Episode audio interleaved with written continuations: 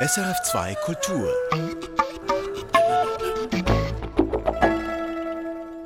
Musik für einen Gast am Mikrofon Röbi Kolle. Ich rede heute mit Andreas Vollenweider. Wir sitzen hier im Garten seines Häuschens, irgendwo weg von der Stadt. Ähm, du möchtest nicht sagen, wo es ist, ja. oder? Aus Angst vor den Groupies. ja, es ist nicht, nicht eigentlich eine Angst, aber es ist doch äh, ein Hideaway. Und ein Hideaway ist kein Hideaway mehr, wenn es alle wissen. Danke, dass ich hier sein darf. Ja, und, du, du, äh, du, bist eine Ausnahme.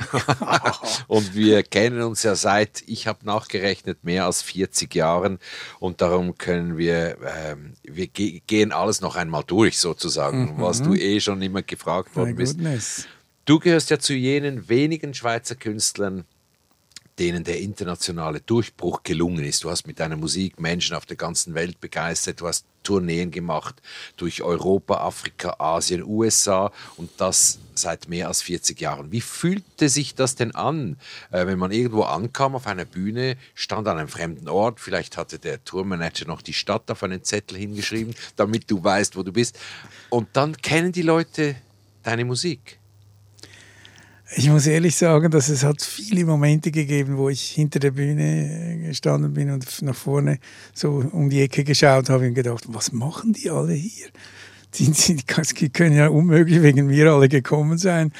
Es ist ein, ein, wirklich eine rauschartige Erfahrung, eine wunderbare Erfahrung. Und ich muss sagen, ich bin ein Glückskind von Anfang an gewesen, dass ich nur schon die Familie, in der ich aufgewachsen bin, zu der ich, da ich getroffen habe, die, das, das ist einfach, ich war so inspiriert von all diesen Leuten rund um mich herum, das ist einfach wunderbar gewesen und das hat sich dann eigentlich durch mein ganzes Leben bis heute hat sich das äh, hat sich das so ergeben. Ich bin ein Glücksmensch. Und trotz dieses Rausches bist du ja bodenständig geblieben. Das hat dich nicht irgendwie, ähm, wie soll man sagen, auf Schweizerdeutsch sagt man, er hätte GW bekommen.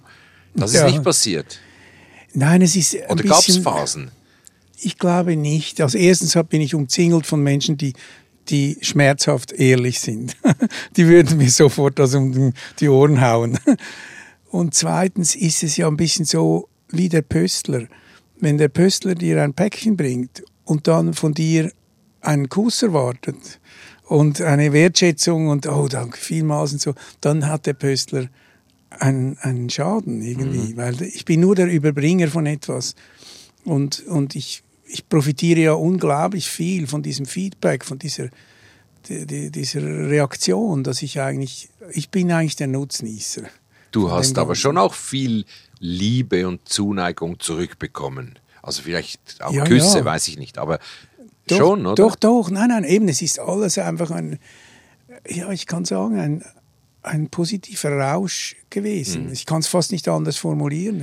Du wurdest auch mal mit einem Grammy ausgezeichnet und ich habe nachgelesen, es gibt nur zwei Schweizer, die diese Ehre hatten, du und Yehudi Menuhin. Aber das ist ein Eingebürgerter. Du bist eigentlich der einzige echte Schweizer, der einen Grammy erhalten hat. Wie war denn das für dich damals? Ist auch schon eine Zeit ist lang lange her. her ja. Also es war lustig, weil die, also ich hätte ja da hinfahren müssen nach Los Angeles aber wir waren in Australien auf Tour und am Ende der Tour bin ich mit meiner Frau in einem Land Rover so in die, in die Wildnis rausgefahren. Und, äh, und ich habe keine Lust gehabt, nach diesem Los Angeles zu gehen. Das ist mir einfach, diese Welt ist nicht für mich, diese Glamour World. Und dann bin ich, äh, haben wir ein Hotel genommen zwischendurch, weil wir haben im Auto geschlafen und, und haben zum, zum ein bisschen duschen. Und dann habe ich, äh, ist meine Frau in die Dusche gegangen, ich habe mich aufs Bett gelegt und habe den Fernseher eingeschaltet. Und dann habe ich mein Gesicht gesehen, wo die das verkündet haben dass ich diesen Grammy bekommen hätte. Und du hast ihn nicht persönlich abgeholt, so wie, wie Bob Dylan später beim Nobelpreis, oder? Ja, es ist einfach, ich war ja dann in der Jury vom, vom Grammy später, viele Jahre ja. später. Und ich habe einfach gesehen, das ist, das ist nicht relevant eigentlich. Also ich habe, wenn ich bis dahin nicht begriffen habe, dass die Leute meine Musik gern haben und freuen, freuen sich, wenn ich spiele, dann habe ich wirklich was nicht begriffen. Da braucht es keinen Grammy eigentlich oder keinen Oscar oder so. Es gab noch einige Preise mehr in deinem Leben und auch eine spezielle Wertschätzung in den 90er Jahren. Das war meine persönliche Erfahrung ähm, in den Plattenläden in den USA, zum Beispiel im legendären Tower Records. Da hattest du dein eigenes Fachli. Also da war nicht irgendwie Instrumental, International, sondern da war ein, ein Fächli Andreas Vollweider. Das habe ich gedacht. hab ich nie der hat es geschafft, habe ich gedacht. Das hab ich Wusstest du das nicht? Nein, aber ja, also ich muss schon sagen, es gab schon eine Zeit, da, da war es so also überwältigend. Und ja, ich habe mich natürlich gefreut, weil es ist ja eine eigentlich eigenartige Musik. Es ist ja nicht etwas so middle of the road. Das sagst du selber. Ja, es ist, es ist, also ich hätte nie gedacht, im, nicht im Traum, mhm. dass es solche Wellen schlagen würde. Es ist auch Musik, die selten am Radio gespielt wurde. Ja. In den Tagesprogrammen war es zu wenig poppig, im Klassischen war es zu wenig ja, klassisch. Ja. Zwischen Immer, allen Fronten. Genau. Und trotzdem, darüber reden wir noch und äh, wir äh, hören jetzt auch Musik aus deiner Wunschliste. Da ist mal die Arie Nessun Dorma aus der Oper Turandot von Giacomo Puccini und zwar mit dem Tenor Luciano Pavarotti. Du bist mit ihm in den 90er Jahren auf Tournee gewesen. Nicht auf Tournee, aber wir haben aber Pro Projekte gehabt zusammen. Und äh, er hat für mich, also der Grund, weshalb ich äh, ja, ihn ausgewählt habe, ist einfach wegen seiner unglaublichen Stimme. Und ich war mal mit ihm bei, bei ihm zu Hause und wir saßen alle da draußen im Garten und er hat gekocht. Und dann hat er äh, und hat den Töpfen geklappert und so und dann plötzlich, äh, plötzlich haben wir alle gemerkt, wie wir Hühnerhaut, also Gänsehaut bekommen haben, weil es einfach so unglaublich stark war. Sogar beim Kochen äh, einfach ist, ist diese Kraft dieser Stimme, das ist einfach phänomenal gewesen. Das hat, hat uns alle sehr berührt.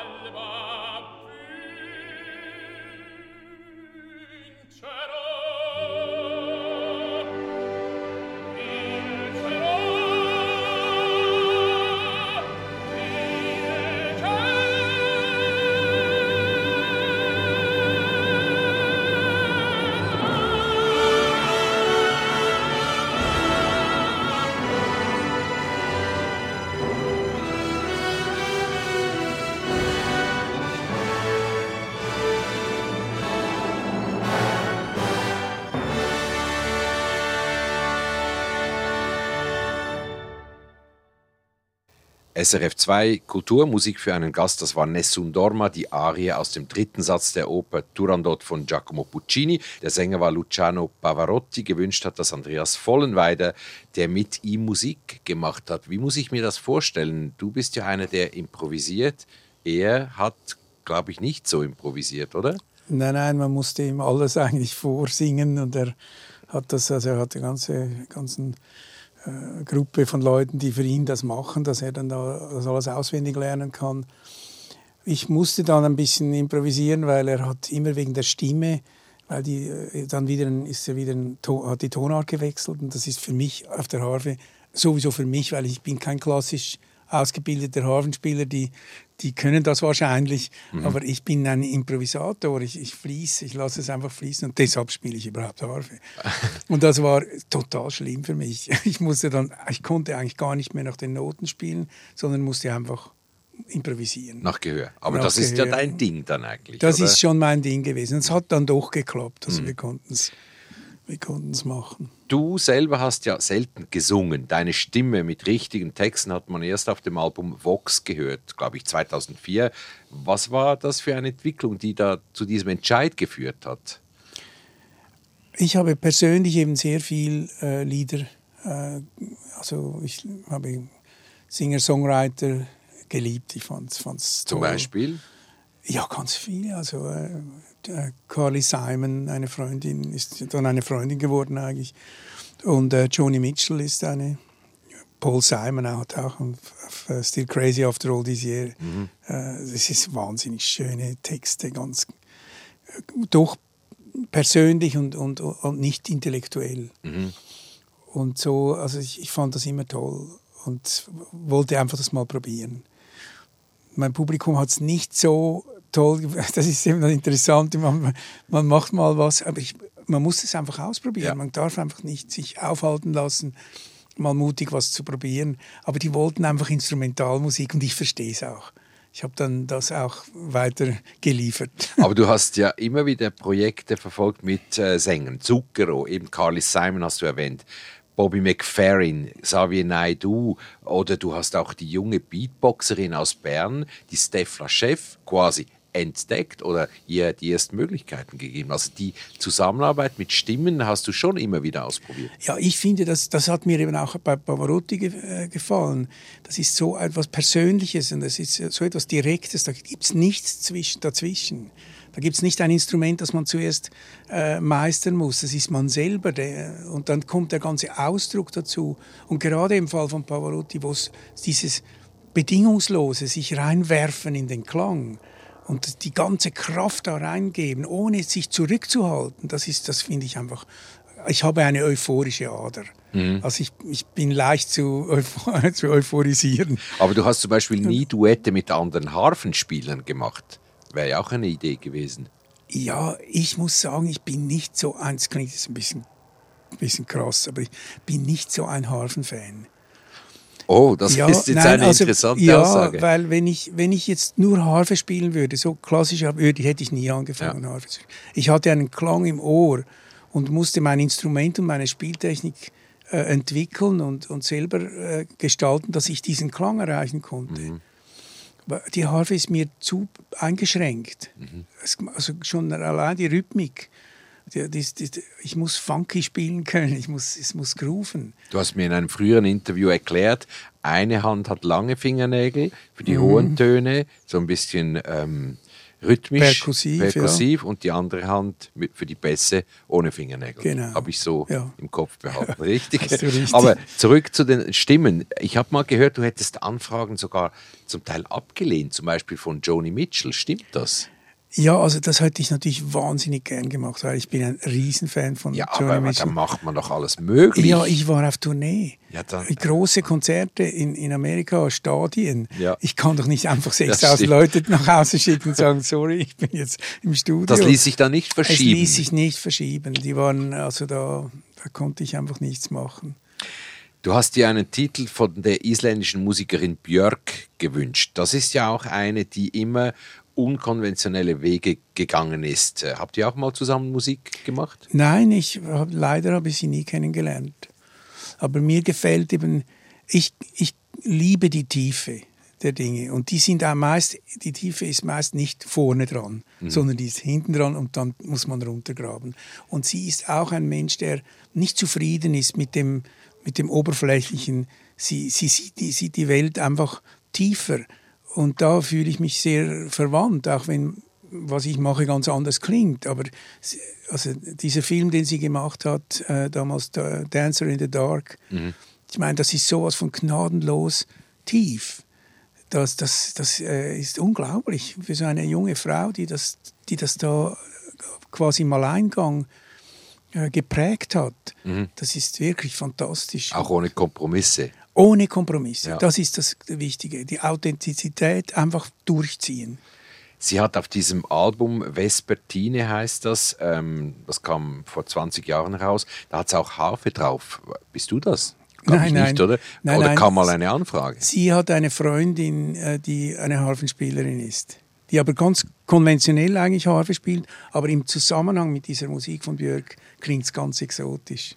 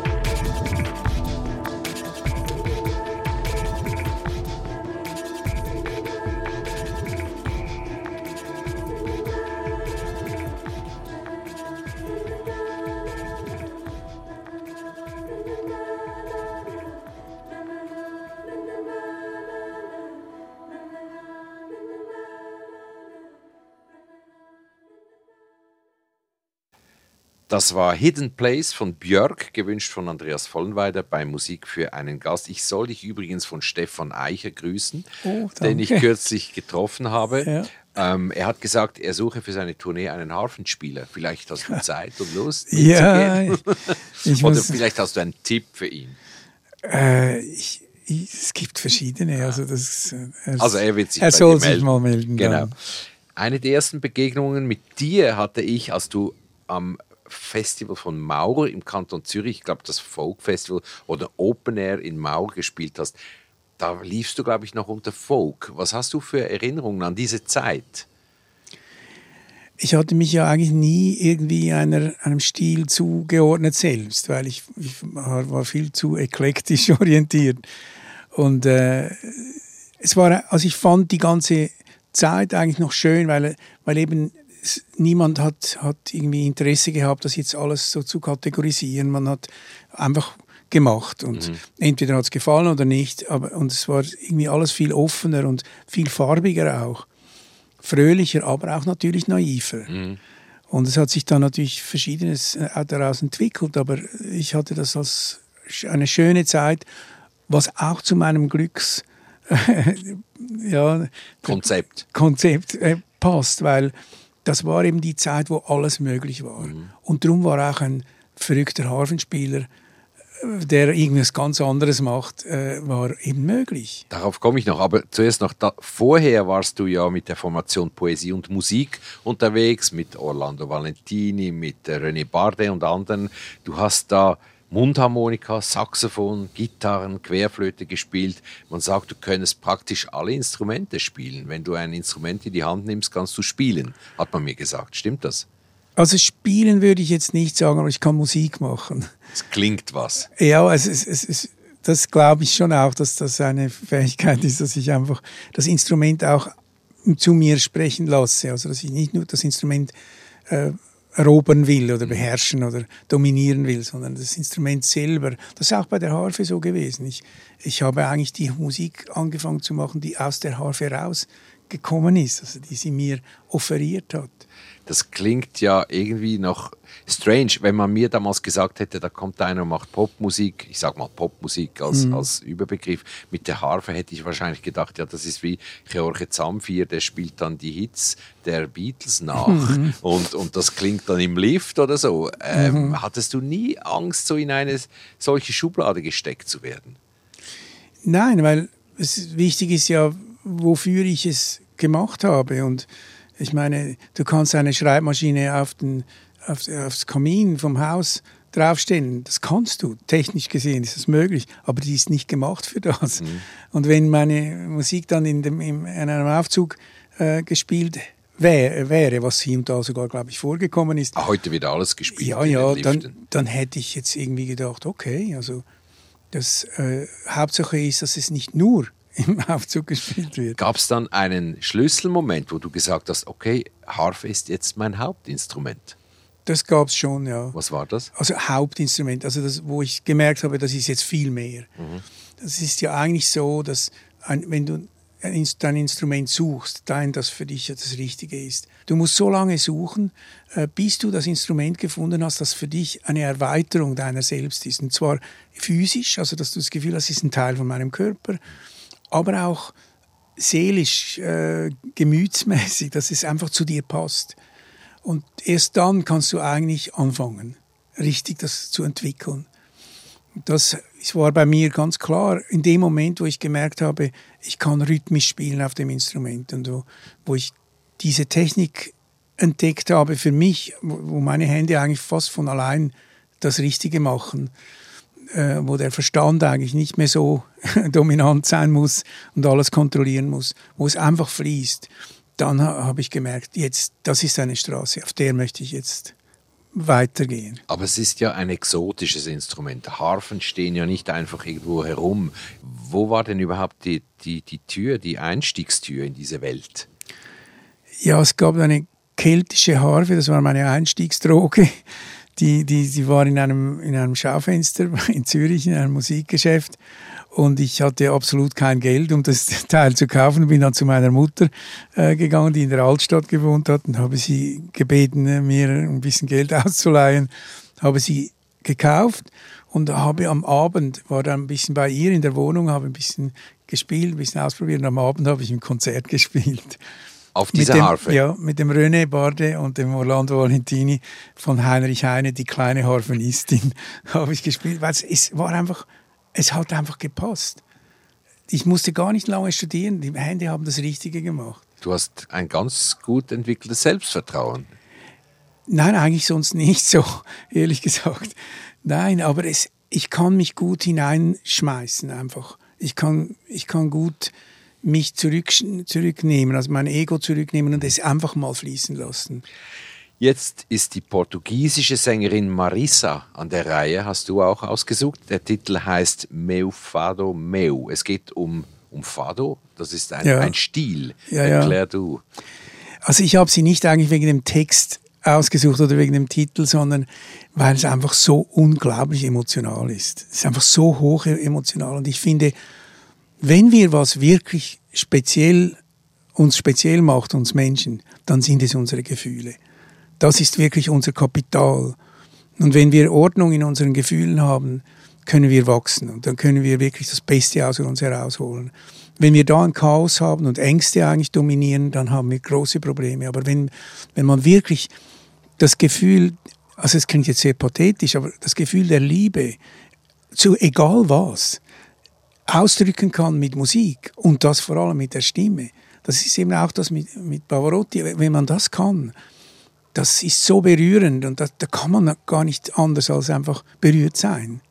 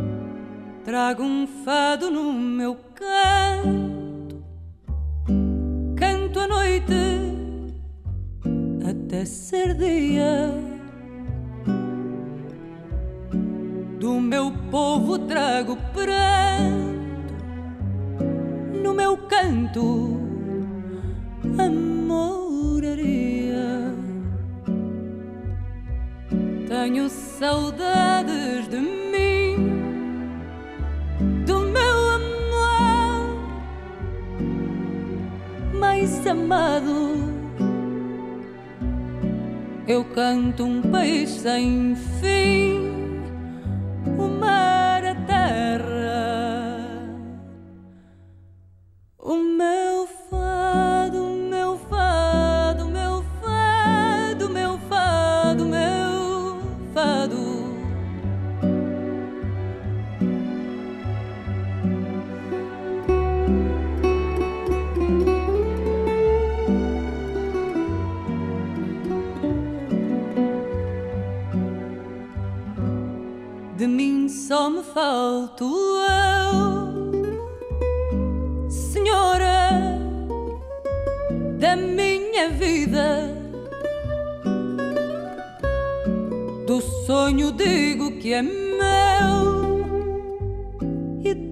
por mim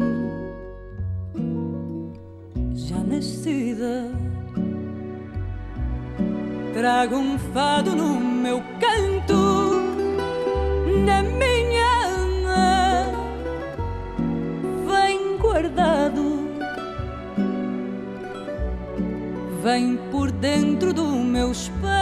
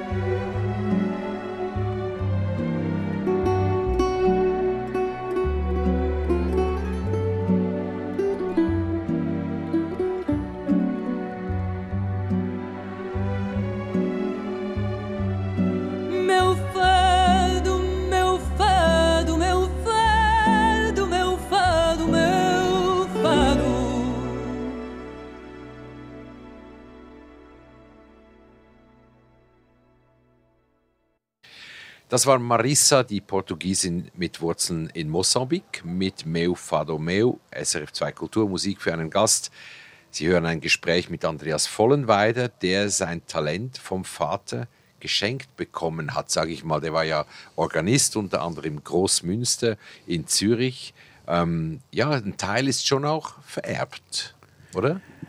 Also das also wenn man, also genetisch würde ich jetzt, bin ich eben vorsichtig geworden, seit ich die Epigenetik kennengelernt habe, die ja eigentlich verantwortlich ist für das, ähm, was man dann, was dann richtig, richtig aus einem herausbricht. Also die Epigenetik besteht auch aus Emotionen und aus ja. Glaubenssätzen und so, nicht nur einfach eine genetische Formel.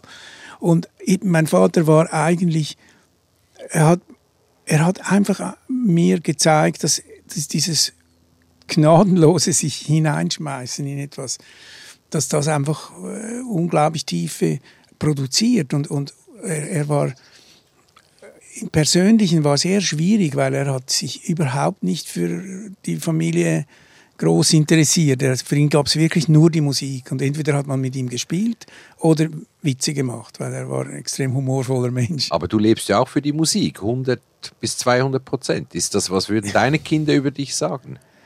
Also ich habe sehr spät Kinder äh, bekommen und dann hatte ich eigentlich angefangen, äh, die, die Tourneeschraube zuzudrehen. Also ich bin dann eigentlich war vorher so viele Jahre unterwegs und äh, ich habe mich eigentlich vor, vorwiegend um die Kinder gekümmert, weil ich wollte nicht dieser Long-Distance-Vater sein wie meiner.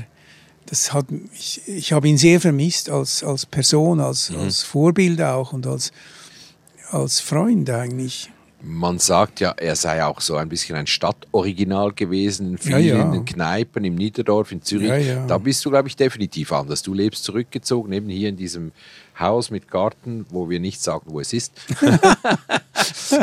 Oder? Du bist, du bist wirklich ein anderer Typ. Ja, schon. Also ich, ich, eben, ich bin auch sehr anspruchsvoll in dieser Beziehung. Also dass ich einfach, ich möchte diese Jahre, die, die einem bleiben als Mensch, auf dem Planeten. Ich möchte, ich möchte sie füllen mit Inhalt, mit Gewicht, mit, mit tollen Erfahrungen und, und mit Menschen. Und der war einfach so fest in der Musik, dass man eigentlich fast nur über Musik äh, reden konnte. Meine Frau hat ihm mal gesagt, weil er sich beklagt hat, dass sie nie ins Konzert kommt, hat sie gesagt, weißt du, mich interessiert deine Musik nicht mich interessierst du. Aha. Und, und das ist ja ein, ein Riesenkompliment. Hat er das als Kompliment genommen? Nein, er war, er war ganz entrüstet. Aha. Du produzierst immer noch Alben. Das 18. Album ist rausgekommen, Slow Flow and Dancer. Ähm, was ist besonders daran? Hast du also das erste Mal habe ich mit einem Produzenten äh, zusammengearbeitet. Also wir haben das gemeinsam produziert und das ist der Andy Wright ein englischer Produzent, der fantastische Sachen schon gemacht hat, auch Songs geschrieben, die Welthits wurden. Und äh, ich wollte eigentlich gar kein Album mehr machen. Und dann haben mich meine Leute haben mich überredet, ich soll doch mal mit ihm kennenlernen. Und dann ist er, ist er zu mir gekommen und äh, ins Studio und wir haben nach zwei Tagen haben wir schon irgendwie sechs oder sieben Songs zusammen gemacht. Er kommt natürlich total aus der Popwelt, also Eurythmics, Simply Red, äh, Jeff Beck und all diese Leute sind seine, das ist seine mhm. Welt. Also ist es poppiger geworden? Es ist sehr viel poppiger, ja. Also es wird vielleicht einen Single-Hit geben in den Charts von Andreas von oh, Das weiß ich nicht, das glaube ich nicht. Du hast in den Abbey Road Studios aufgenommen, hast du ja. mir gesagt. Warum? Ist das äh, einfach historisch ein guter Name? Die Beatles waren da, äh, Pink Floyd waren da. Nein, es, es war eigentlich eben äh, Andy Wrights äh, Jagdgebiet. Also er, er arbeitet viel da. Und der Sound ist einfach schon einmalig. Also wenn, wenn du da eine, also das Schlagzeug zum Beispiel von Walter Kaiser, das hat noch nie so gut getönt wie da drin. Und die Streicher, es waren vom Royal Symphonic Orchestra, war eine Gruppe. Du hast Walter Kaiser erwähnt. Das ist, glaube ich, der einzige Musiker, der von Anfang an mit dir zusammengearbeitet ja. hat. Was ist so speziell an ihm? Äh, es ist unvorstellbar, diese Musik ohne ihn, weil er, er, ich fliege und er hat einen Weg gefunden, mich fliegen zu lassen und die Verbindung zur, zur Erde durch sein Spiel, das so, so basic ist, so, so konkret, mhm. ohne dass, ich, dass er mich beim Fliegen hindert. Mhm. Es ist eigentlich er, der das kann. Das ist einmalig. Also hören wir einen Titel an aus deinem neuesten Album Slow Flow and Dancer. Ähm, wie heißt der Titel? Find Me in My Dream.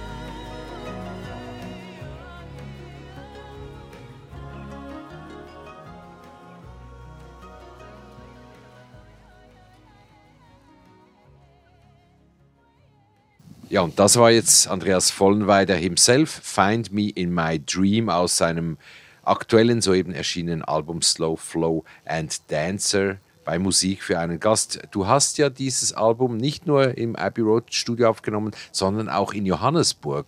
Warum dort? Ja, weil einige, also ich habe gearbeitet mit, mit einem Chor und Sängern von da und ähm, ja, ich habe eine starke Verbindung zu Südafrika die, die Leute dort in Südafrika haben diese Musik in den frühen 80er Jahren, also das erste Album, regelrecht adoptiert. Also die haben diese Musik auf ihren Demonstrationsmärschen, haben die, die Lieder gesungen, obwohl es eigentlich keine Lieder sind. Da gab es eben einfach ganz starke Verbindungen, auch zwischen, zwischenmenschliche Verbindungen mit äh, gerade jetzt dieses Lied, das wir zusammen gemacht haben, ich habe dann Demo geschickt und habe meine Ideen für die Texte äh, geschickt, also das, was, was ich mir da überlegt habe beim Komponieren oder beim, beim Machen von diesem Demo.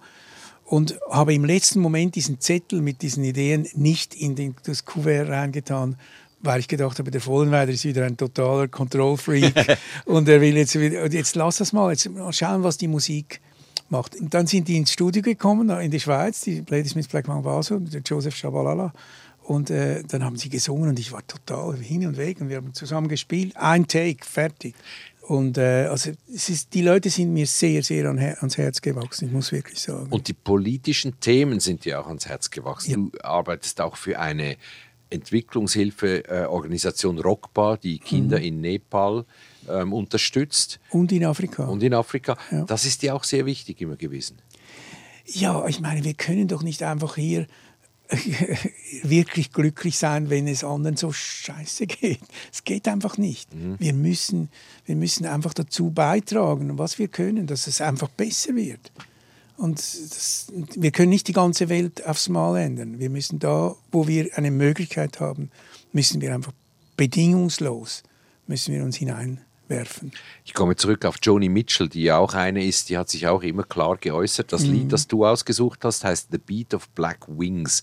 Da habe ich gelesen und auch dann den Text äh, angehört, das geht auch um einen traumatisierten Soldaten. Eben wir, wir mit unserer, unseren Kulturen, die sich ja eigentlich in den, was Gewalt anbelangt, nicht so wirklich unterscheiden. Wir, wir haben so viel Traumata generiert. Wir haben so viel nicht reparable, beschädigte Menschen ähm, kreiert, also dass, dass wir einfach wir müssen bewusster werden, was das anbelangt, was unser, dass der, der Fallout, dass, dass die, diese, diese Nebenwirkungen, mhm. Äh, der Risiken, und, sozusagen. Ja, Risiken und Nebenwirkungen, ja, genau. was, das, was das macht, mhm. dann dürfte sowas in, in der Ukraine gar nicht mehr vorkommen. Das ist ja eigentlich total veraltet und, und eigentlich hat noch nie Erfolg gehabt. Mhm.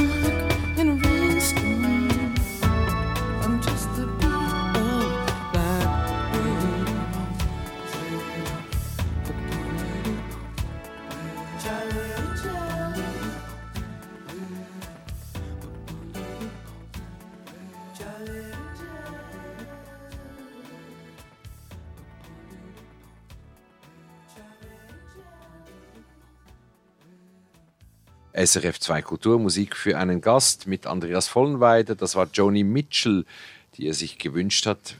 Das Buch, sag mal, das Buch, das du erwähnt hast, das hast du dann rausgegeben. Das ist erschienen, ja. War dir das eine Herzensangelegenheit, einmal ein Buch zu schreiben? Ja, also das Thema hat mich eben interessiert eigentlich. Und das gehört eigentlich zu meinen Hauptfragen meines Lebens. Wie entsteht Wirklichkeit? Was ist der Weg, die chronologischen Abläufe, Eigentlich ein, ein aktuelles Thema heute, wo wir so viel von Fake News reden. oder? Ja, es ist vor allem jetzt aktuell, weil der Inhalt dieses Buches, das ist ein Roman, äh, Im Spiegel der Venus heißt er. Und äh, es geht eigentlich im weitesten Sinne um das, was die drei, die jetzt den Nobelpreis gewonnen haben, äh, die, mit der Quantenphysik und der Quantenverschränkung. Äh, es ist eigentlich eine, eine romanhafte Erzählung eines, eines äh, Menschen, der die Erklärung sucht. Weshalb ist eigentlich Wirklichkeit? Wie entsteht sie und wie wirklich ist Wirklichkeit? Also der Musiker und Romanautor Andreas Vollenweide, mit ihm rede ich jetzt. Wir haben noch ein paar Minuten Zeit. Welche Träume möchtest du eigentlich noch verwirklichen? Du bist jetzt im, eigentlich im offiziellen Rentenalter, aber eben als Künstler zählte das nicht so ganz. Was, was steht noch an? Eben, es gibt ja dieses, diesen Satz, äh, die Menschen machen Pläne, um die Götter zu amüsieren. Und für mich stimmt das so total. Immer wenn ich genau weiß, das möchte ich jetzt machen, kommt alles ganz anders. Und ich habe gelernt, eigentlich mit, mich dem zu einfach zu ergeben. Ich mache nicht mehr so große Pläne, sondern ich gehe wirklich mit dem Fluss. Und, äh, Oder mit den Enkelkindern? Mit den Enkelkindern gern, ja. Da bin ich, also das, das hat mich nochmal total beflügelt. Nochmals so eine tiefe Liebe leben zu können, erfahren zu können und über, be bekommen zu, zu können und geben zu können, das ist einfach ein großes Privileg. Aber weiter Musik machen, weiter auf Tournee gehen, Alben produzieren, das ist ein Thema bei dir?